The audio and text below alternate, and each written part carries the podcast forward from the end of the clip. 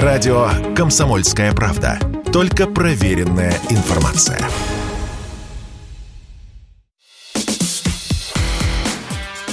Диалоги на Радио КП. Беседуем с теми, кому есть что сказать.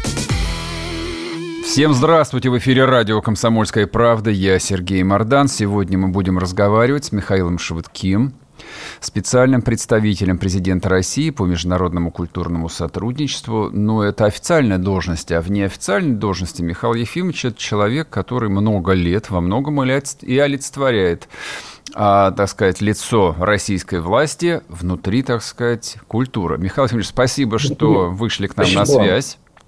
Спасибо а, вам большое. Вот, не преувеличивайте. Да, а что, слушайте, ну а что тут преувеличивать? Ну это же правда на самом не, деле. Не, ну не преувеличивайте. Да. Ну хорошо, да. ну хорошо. Хотя лести на самом деле много не бывает, на самом да, деле. да, да, да, это правда тоже. Времени у нас не так много, вопросов гораздо больше, чем времени. Поэтому давайте я сэкономлю его и вам, и нашим радиослушателям, и мы обсудим самые острые темы. Итак, четвертый месяц идет специальная военная операция – в ней принимают участие сотни тысяч солдат с обеих сторон. Протяженность фронта две с половиной тысячи километров. Ну, повторять банальности о том, какие последствия это уже имеет сейчас и будет иметь в будущем, мы, наверное, с вами не будем. Давайте поговорим а, о последствиях для вот этой вот культурной ткани русского мира, в который, без всякого сомнения, Украина и входила десятки, сотни лет. По вашему мнению, эта ткань разорвана теперь или нет?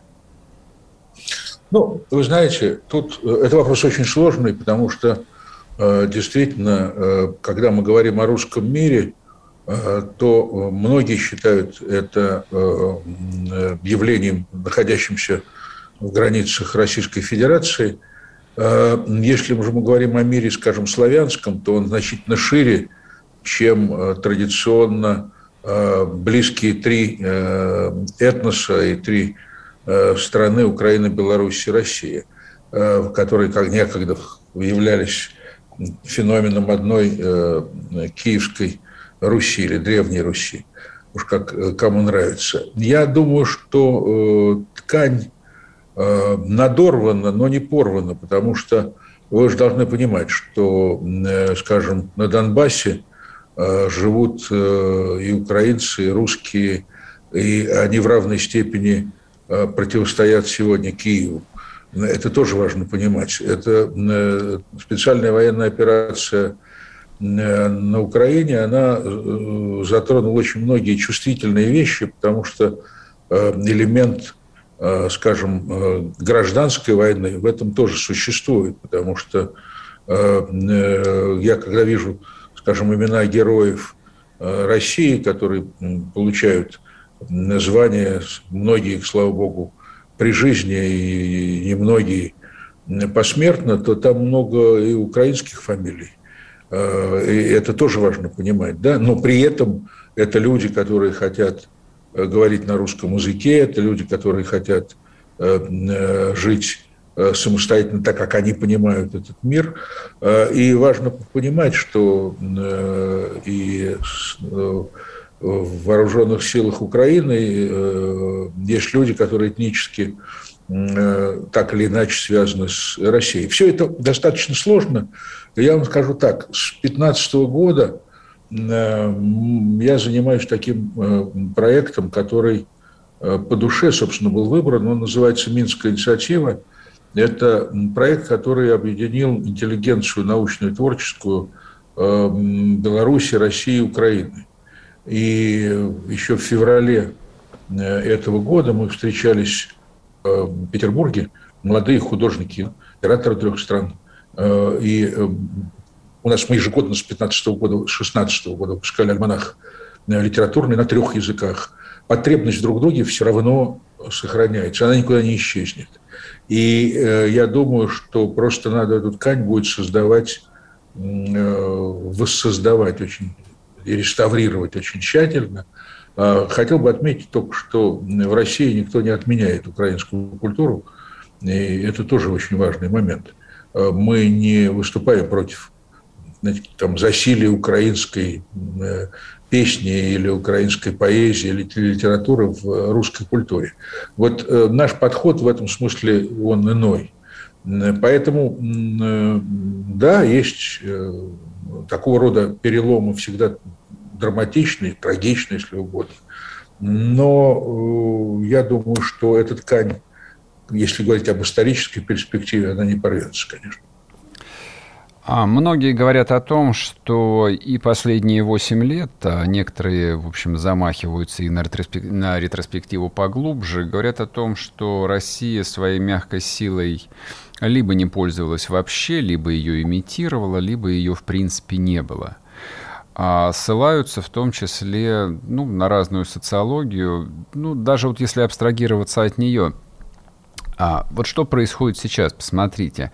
А, миллионы украинцев действительно поддерживают там совершенно какие-то безумные решения э, там, местных или федеральных украинских властей о переименовании улиц, фактически о запрете русского языка, об изъятии русских книг э, из украинских библиотек и так далее, и так далее, и так далее. А, возникает такое ощущение, что вот этот вот, э, так сказать, налет условного братства – политического, культурного, этнического, как угодно назовите, оказался либо очень тонким, либо там, неощутимым. А вот а, вы, как бывший министр, как бывший глава федерального агентства, какое-то вот чувство вины испытываете за то, что вот эм, так все повернулось или нет? Вообще Россия занималась когда-нибудь тем, что американцы называют мягкой силой? Ну, я вообще не очень люблю этот термин, честно вам скажу, мягкая сила, потому что Э, либо сила, либо мягкая. Согласен. Э, э, этот термин придумал замминистра обороны Соединенных Штатов Америки в свое время. Вообще силой заставить любить – это насилие, как вы знаете, да? Угу. И поэтому насильственная любовь, она всегда имеет свои пределы. Американцы, да, они работают системно, ну, скажем, там, только в Армении у американцев 5000 НПО. И у, у западных европейцев, да, мы э, ориентируемся на наши исторические связи, исторические отношения, э, которые э, разные были, разумеется, была любовь, была и некая внутренняя неприязнь, но я вам хочу привести один пример, самый простой.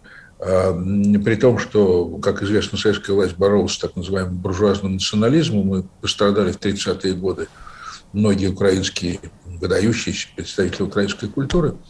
Тем не менее, э, уже в послевоенное время на аптекарских весах взвешивали, сколько украинской литературы, сколько русской литературы, какие соотношения русского и украинского, украинской культуре. Никогда не давали все помнили статью Владимира Ленина о великой... Э, э, о национальной гордости великороссов. Гордости великороссов, как вы помните, да? И э, всегда считали себя несколько виноватыми перед обделенными культурой национальными республиками. Mm-hmm. Это все взвешивалось на аптекарских весах.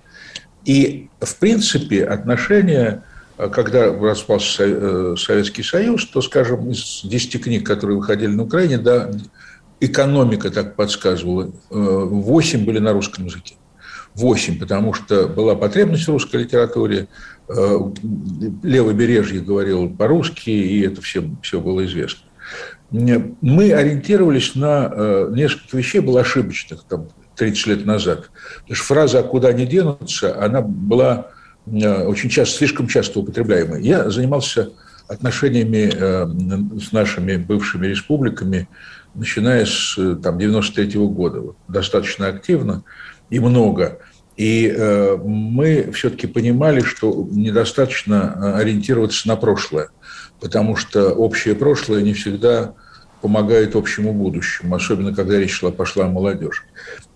Там были очень сложные процессы. Много лет я говорил украинским нашим коллегам, что, ребята, вы делаете колоссальную ошибку. Наличие русского языка и русской культуры на Украине – это богатство, а не проблема.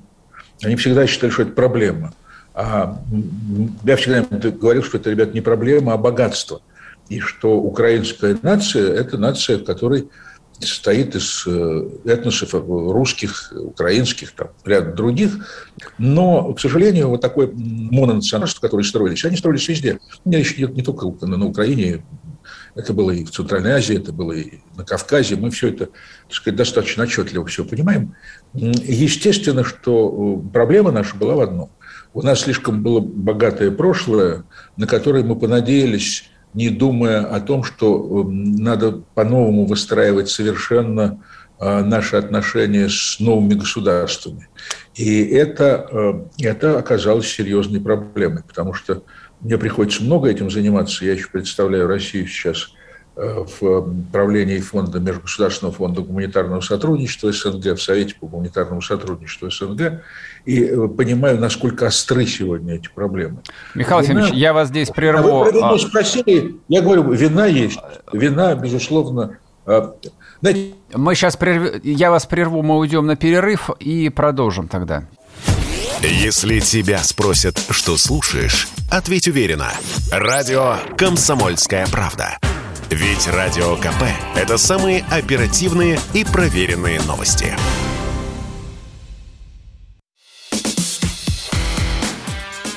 Диалоги на Радио КП. Беседуем с теми, кому есть что сказать. И снова здравствуйте, и снова в эфире радио «Комсомольская правда». Я Сергей Мордан. Мы разговариваем с Михаилом Швыдким, спецпредставителем президента России по международному культурному сотрудничеству. Михаил Ефимович, вот в предыдущей части, а, вы, отвечая на вопрос, а, так и не успели ответить, мы ушли на перерыв а, по поводу чувства вины. Я почему как бы именно в такой формулировке его вам задал? Вы ведь покинули высокий пост уже после первого Майдана украинского, когда все было понятно, что вот что-то идет не так, а главное, что нужно очень многое менять. Почему, почему не успели, или не смогли, или не стали ничего менять? Вы знаете, ну, это очень трудный вопрос. Я э, ну, ушел э, э, служить в Министерстве иностранных дел э, в 2008 году, это, mm-hmm. когда закрылось министерство, э, когда за, закрылось агентство по культуре. Э, уже тогда было понятно, что надо искать какие-то новые пути, новые механизмы и э, новые отношения, тем более, что надо было разговаривать с молодежью, э, которая не, уже не жила в Советском Союзе. Вот сложность, я думаю, последних там, 15 лет состоит в том, что мы по-прежнему ориентируемся очень часто в нашей работе на советское прошлое, а надо ориентироваться на некоторые другие вещи, потому что молодежь Э, которая живет в э, постсоветском пространстве, э, это люди, которые уже не жили в Советском Союзе. Есть такая программа, называется она столиц, «Культурная столица СНГ». Вот «Каракол» в этом году является культурной столицей СНГ. Мы там проводили большое мероприятие, и министр культуры новый, Мазамат Жманкулов, он ну, молодой человек абсолютно, у него я думаю, если он там 35 лет, то это уже серьезный возраст, да? Э, не жил никогда в Советском Союзе, не, не, у него другие представления э, о, том, что нужно делать. И таких очень много. Э, сегодня они находятся, большей частью получают информацию из благосферы, никакие традиционные механизмы и просто простые какие-то такие ходы не, не, не работают с ними. И я к тому, что э, сегодня действительно мы имеем то, что имеем, и имеем очень большую активность э, наших западных э, недавних партнеров, ныне недружественных стран, огромную активность, чтобы было это понятно, и они системно довольно работают. И в этом смысле, конечно, Э, нам нужно сегодня, э, ну, не то чтобы заново все осмысливать, потому что все равно история существует, да, есть общие вещи, ну, даже общее советское прошлое, есть общие вещи, и прежде всего там самая высокая, может быть, объединяющая э, ценность этого Великой Отечественной война и победа в ней. И это, это, это действительно играет большую роль, хотя, как мы знаем, там, скажем, на Украине по-другому Э, многие украинские э, граждане относятся к Второй мировой войне, там, к Бандере и так далее. Я говорю об этом только потому, что, э, да, все усложнилось, мир усложнился. Мы никогда не работали в интернет, в медийном пространстве, так как сегодня приходится работать, я имею в виду в интернет-пространстве. Все это требует новых инструментов, новых усилий, новых людей. Это требует денег, и автоматизма нет. Я еще раз повторю, когда, когда распадался Советский Союз, многим казалось, что ну, будет приблизительно так же, только ну, на других основаниях. А нет.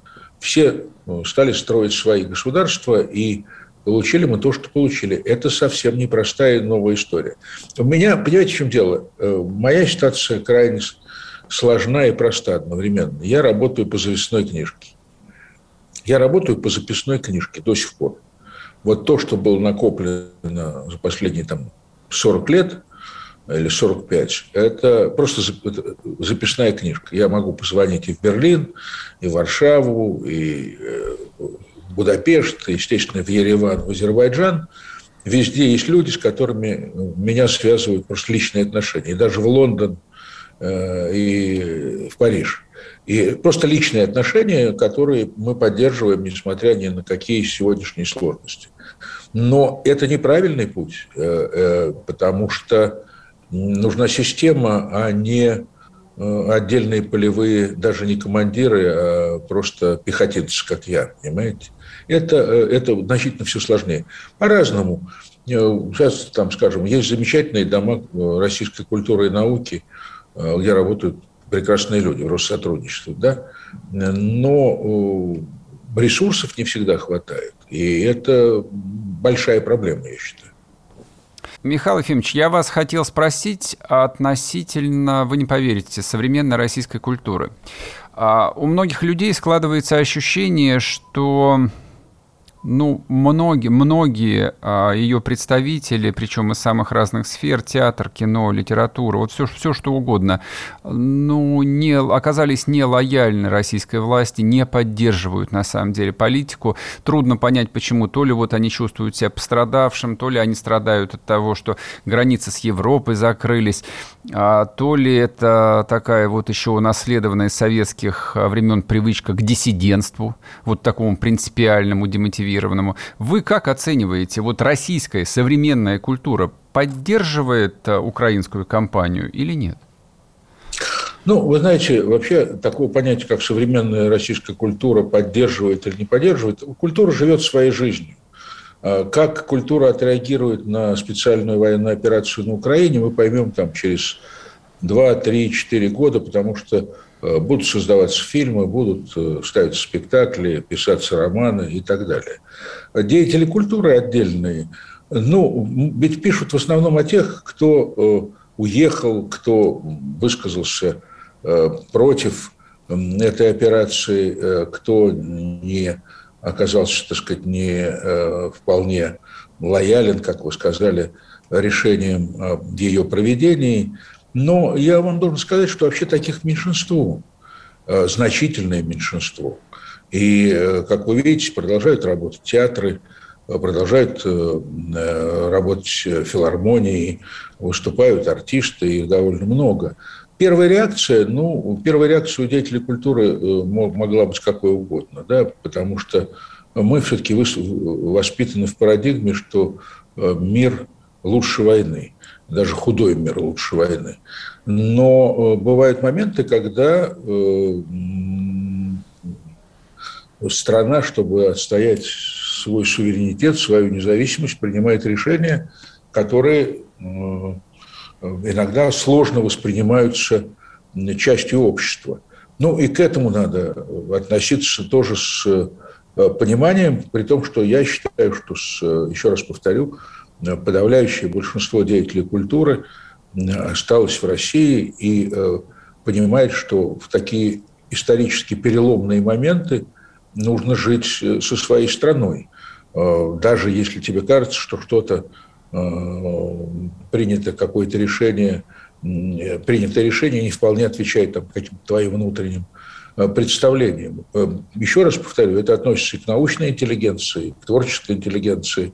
И в этом смысле, конечно же, средства массовой информации делают э, акцент на тех людях, которые уехали. Э, но культура – это ведь не всегда популярные медийные лица. а культура – это нечто более, ну, скажем так, глубинное. И, ответ, э, рефлексия по поводу происходящего будет, э, я думаю, серьезной и не надо ждать ее незамедлительно. Меня э, как раз пугает немножко другое обстоятельство. То, что сегодня как бы эту, эту, этот судьбоносный, я боюсь этого слова, момент в жизни России очень важно не замылить таким дежурно, дежурно-патриотическими произведениями. Потому что очень многие люди сейчас понимают, ну, сейчас время, вот сейчас надо писать срочно патриотические стихи, снимать патриотические фильмы там, и так далее. Но это, вот это опасно, потому что патриотизм слишком высокое слово, чтобы его так э, размотать, так сказать, как некую ремесленную поделку. А что касается всего остального, ну, русская культура слишком великая, э, то есть, ну, слишком великая культура не бывает, она действительно великая культура, и она, э, я уверен в этом, э, даст мудрый и достойный ее ответ, художественный в конечном счете. Но я не сравнивал бы нынешнюю ситуацию с ситуацией, там, скажем, 17 года Октябрьского переворота, Октябрьской революции – тоже же были разные реакции. Почитайте, что писал Горький, например, э, там в 17-18 году. Почитайте, что писал Бунин там, и так далее, и так далее. Э, да и кто только не писал чего. Но э, я могу сказать только одно. Советская власть тогда очень старалась сохранить деятелей культуры в Советской России. И это очень важный момент. Даже тех, кто, кого они считали попутчиками, да, как там Станиславский. Тут я вас прерву еще на одну минутку, мы уйдем на новости и продолжим. Радио «Комсомольская правда». Никаких фейков, только правда.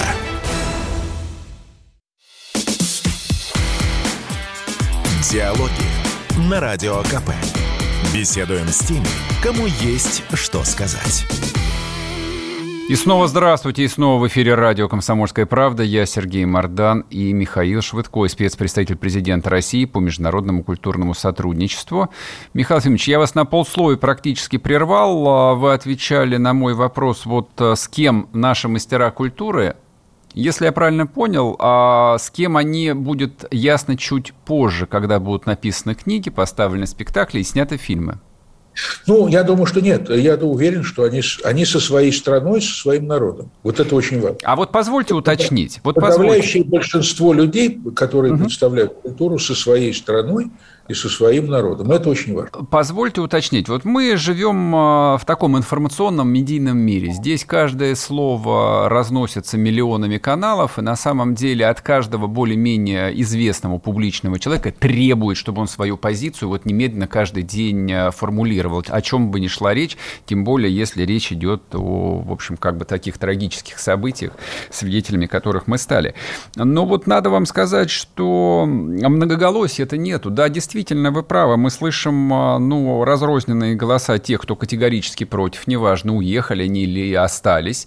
Но вот слов поддержку что-то вообще никак не слышно. То есть никто и прям не торопится сказать, что слава тебе, Господи, наконец мы этот нарыв вскроем, да, и заживем в мире и братстве.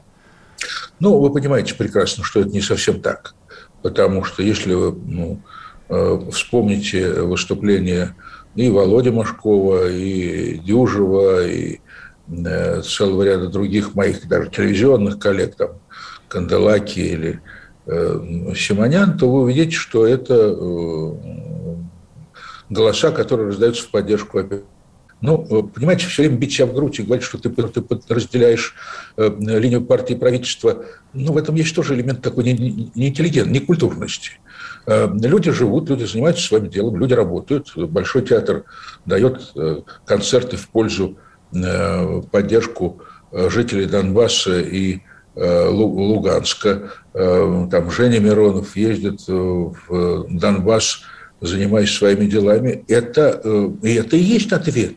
Угу. Даже, извините, скромный мой, поскольку я еще по ночам руковожу Московским театром мюзикла, вот мы завершили гастроли в Сочи, сейчас едем в Ростов, мы определенную сумму средств выделяем на вернее, мы купили обувь для народных коллективов Донбасса, как нас просили они, и мы им переда их передадим, и эвакуированные люди из Донбасса и Луганска будут у нас на спектаклях в Ростове, и военнослужащие будут.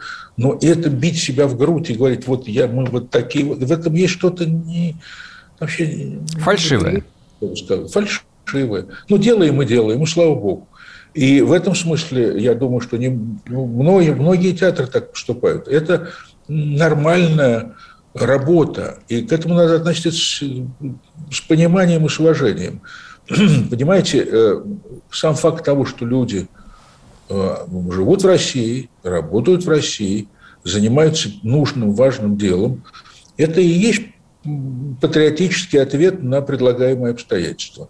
Я по-другому не понимаю. А каждый день, ну, можно каждый день говорить, мы поддерживаем. Ну, когда так громко кричат, то чего-то хотят в себе заглушить э, совсем другое, как мне кажется. Чем громче крики, тем Э, тут внутри что-то происходит, наверное, такое не, не самое лучшее. Все героические поступки совершаются молча. Вы, как человек э, неравнодушный к театру, наверное, вот, э, да, как, наверное, идеальный человек, который сможет прокомментировать то, что происходит именно с театральной сферой. Это, в общем, история с Туминосом, вот. Но она, конечно, померкла на фоне ежедневных э, военных новостей, э, но театральный мир ее хорошо помнит.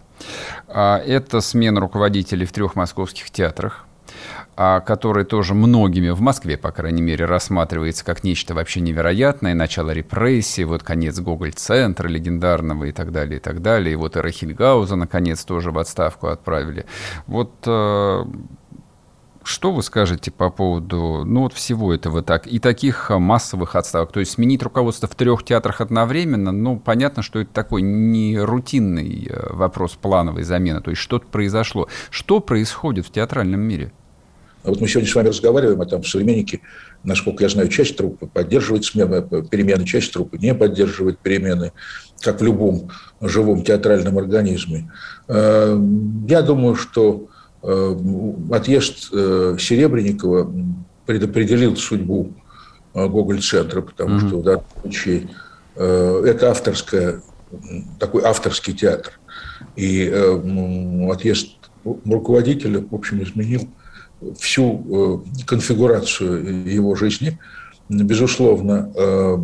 Что касается Рахильгауза, тоже вот эта проблема, которая, например, для меня, я, понимаете, я же с ним, с Иосифом учился, ну, он помладше меня был немножко, но мы как бы театральную жизнь более чем полувековую провели рядом.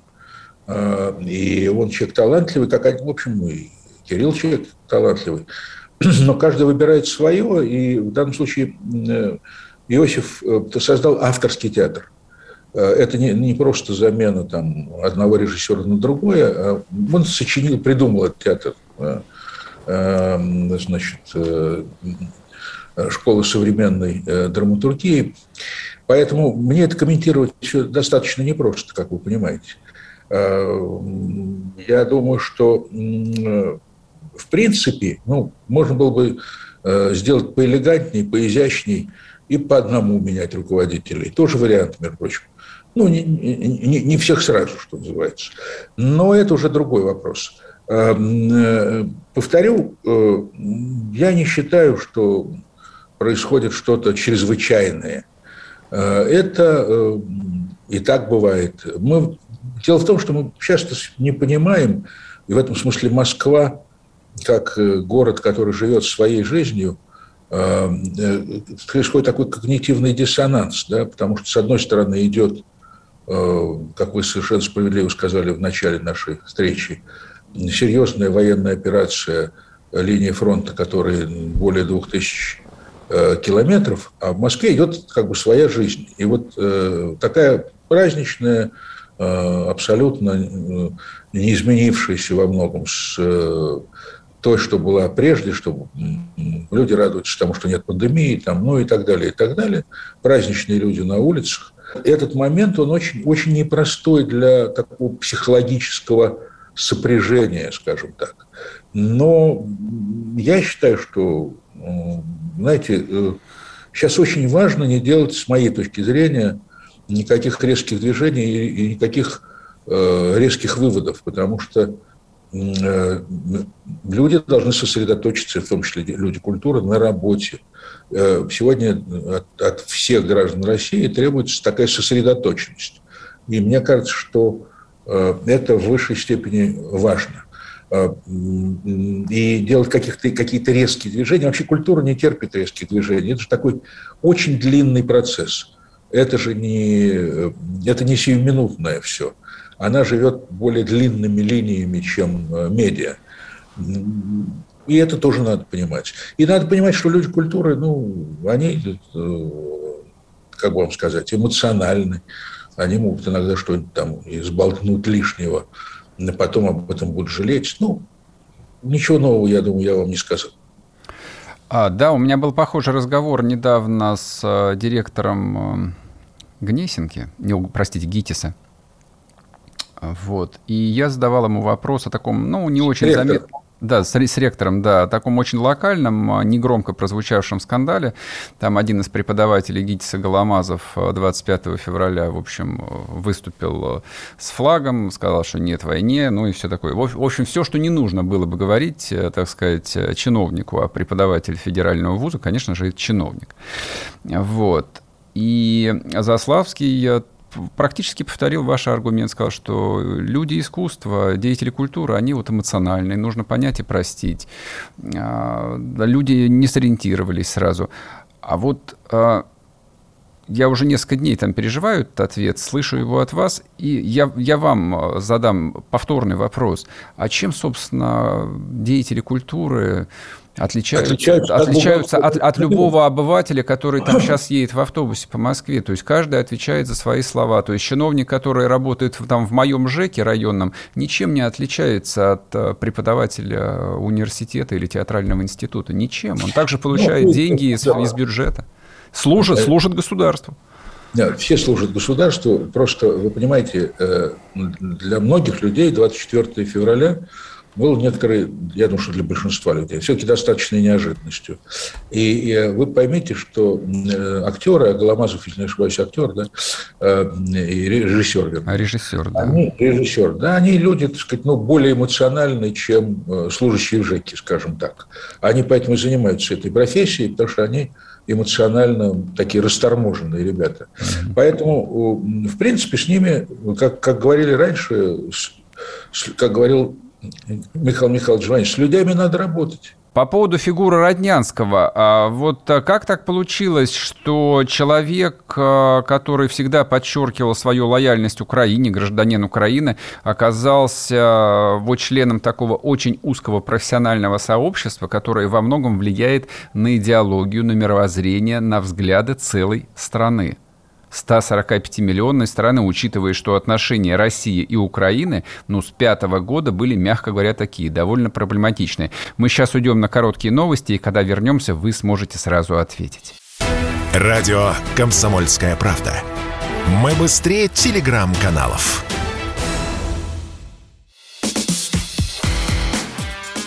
Диалоги на Радио КП. Беседуем с теми, кому есть что сказать. И снова здравствуйте, и снова радио «Комсомольская правда». Я Сергей Мордан, и Михаил Швыдкой будет отвечать по поводу российского кино. И роли в нем Александра Роднянского. Михаил Ефимович, прошу вас. Ну, вы знаете, я вообще не преувеличивал бы роль личности в истории, даже такой э, незаурядный, как э, Александр э, Роднянский. Э, дело в том, что если вы вспомните, там, скажем, 90-е и 2000-е, эм, нулевые, то э, между Россией и Украиной существовал довольно активный кинооборот, э, совместное производство, э, совместный прокат, снимались многие сериалы. Роднянский, который успешно работал на телевидении украинском, а потом прежде возглавил СТС на российском Э, уже в, в российском медиапространстве, он был человеком далеко не единственный эксперт, который определял там судьбу российского кино, потому что рядом по-прежнему э, работали такие серьезные метры и, э, кроме того, серьезные производители. Я могу назвать и Сильянова, и Эрнста, и целый ряд других людей, которые с 2008 года по существу заняли такие главные, и Никиту Михалкова, естественно, которые заняли главные позиции в кинопроизводстве. Знаете, никто люди ведь очень зависят от предлагаемых обстоятельств. В одних предлагаемых обстоятельствах э, одни люди ведут себя по одному, в других по другому. Э, всяко бывает в этой жизни. Э, я уверен, что сегодняшний российский кинематограф должен еще раз как бы сосредоточиться и понять, чего мы хотим.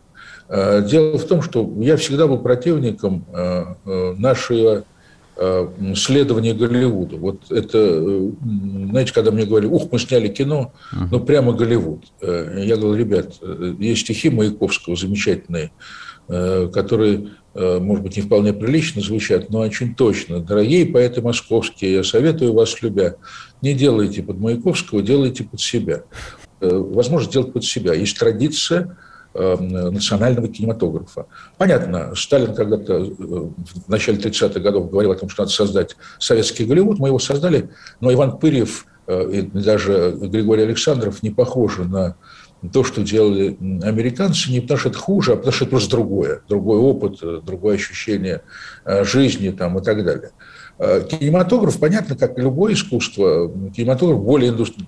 более индустриален, чем другие искусства, поэтому он универсальнее, но все равно надо делать было то кино, которое прославило в свое время э, Советский Союз. Э, и фильмы Колотозова или фильмы э, очень разные, да, там, Чухара и Тарковского, они были не похожи на то, что делали Америка, не могли быть похожи. Фильмы того же Михалкова или того же Кончаловского. Да? Поэтому я думаю, что сегодня, ну, произошло, то произошло. Чего мы будем рвать волосы на, на, голове? Э, одни люди ушли, придут другие люди. Э, очень много талантливых молодых ребят. Другое дело, что нам надо заполнить кинозалы. Вот это проблема. Да, вот, вот, это... да, вот если позволите, я тогда пошире вопросы задам. А как вы думаете, а почему же у постсоветского российского кинематографа не получилось вот э, попытка создать постсоветский Голливуд, то есть оказалась пшиком? А, я только, только буквально сегодня утром смотрел статистику по заполняемости крупнейших киносетей, то есть там полная катастрофа, люди не идут э, на российские фильмы, то есть без мейджеров голливудских, все, кинотеатры опустили. Вот, собственно, это финал. Ну, Нет? Понимаете, в чем дело? Вы должны только понять одну вещь. Э, когда э, для того, чтобы заполнить кинозалы, нам нужно снимать самим, да? Нам нужно снимать, ну, я думаю, не меньше 200-250 фильмов.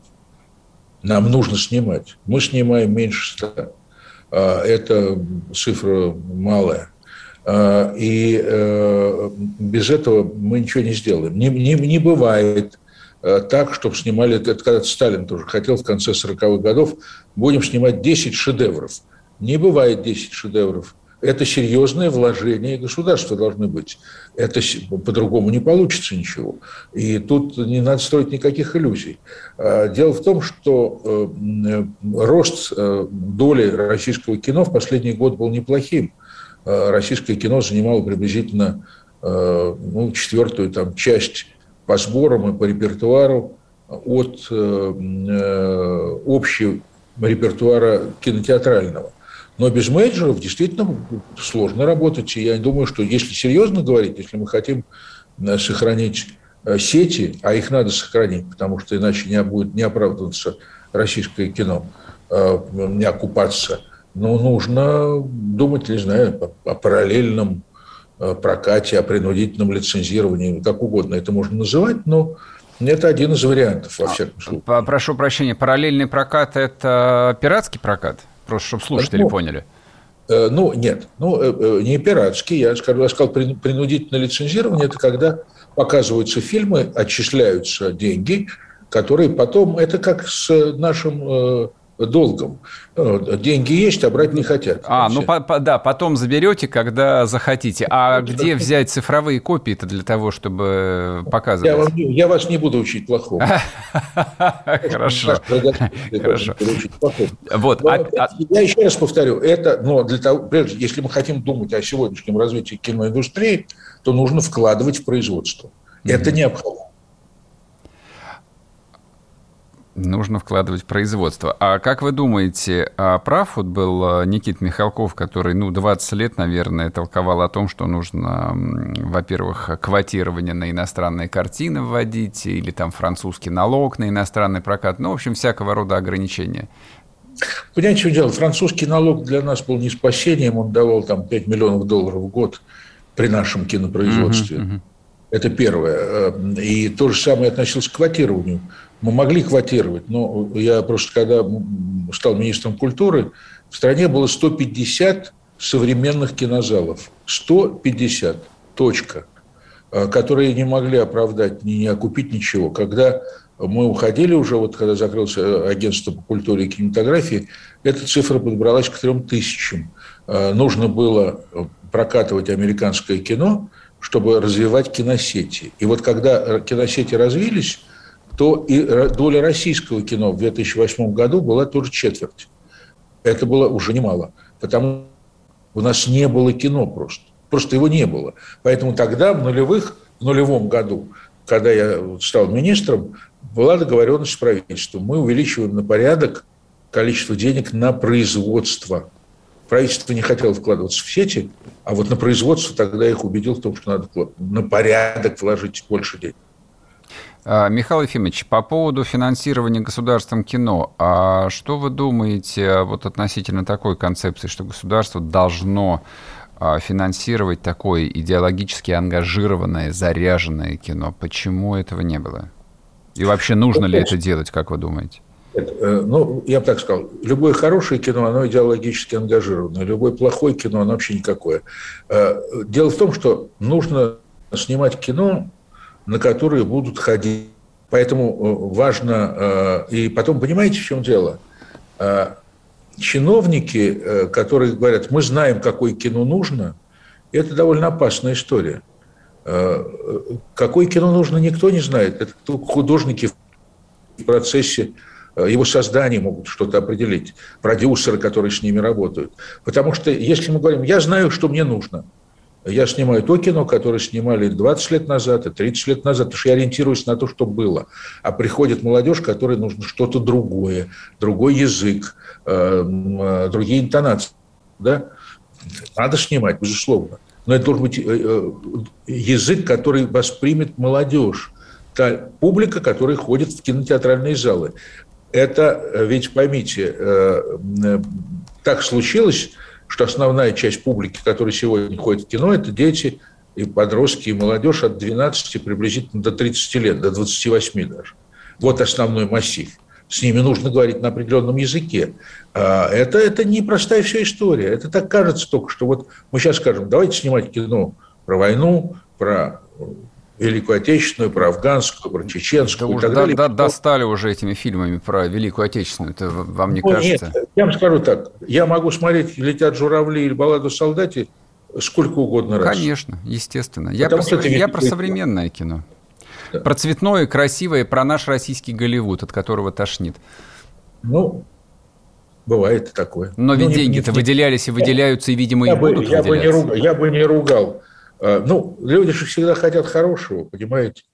Люди хотят думать о хорошем, ну, иногда... А, получа... а получается не очень. Спасибо вам большое. Наш эфир подходит к концу. Михаил Швыдкой был с нами специальный представитель президента Российской Федерации по международному культурному сотрудничеству, бывший министр культуры и вообще легендарный человек. Да, спасибо, но это вы преувеличиваете. Благодарю вас, хорошего.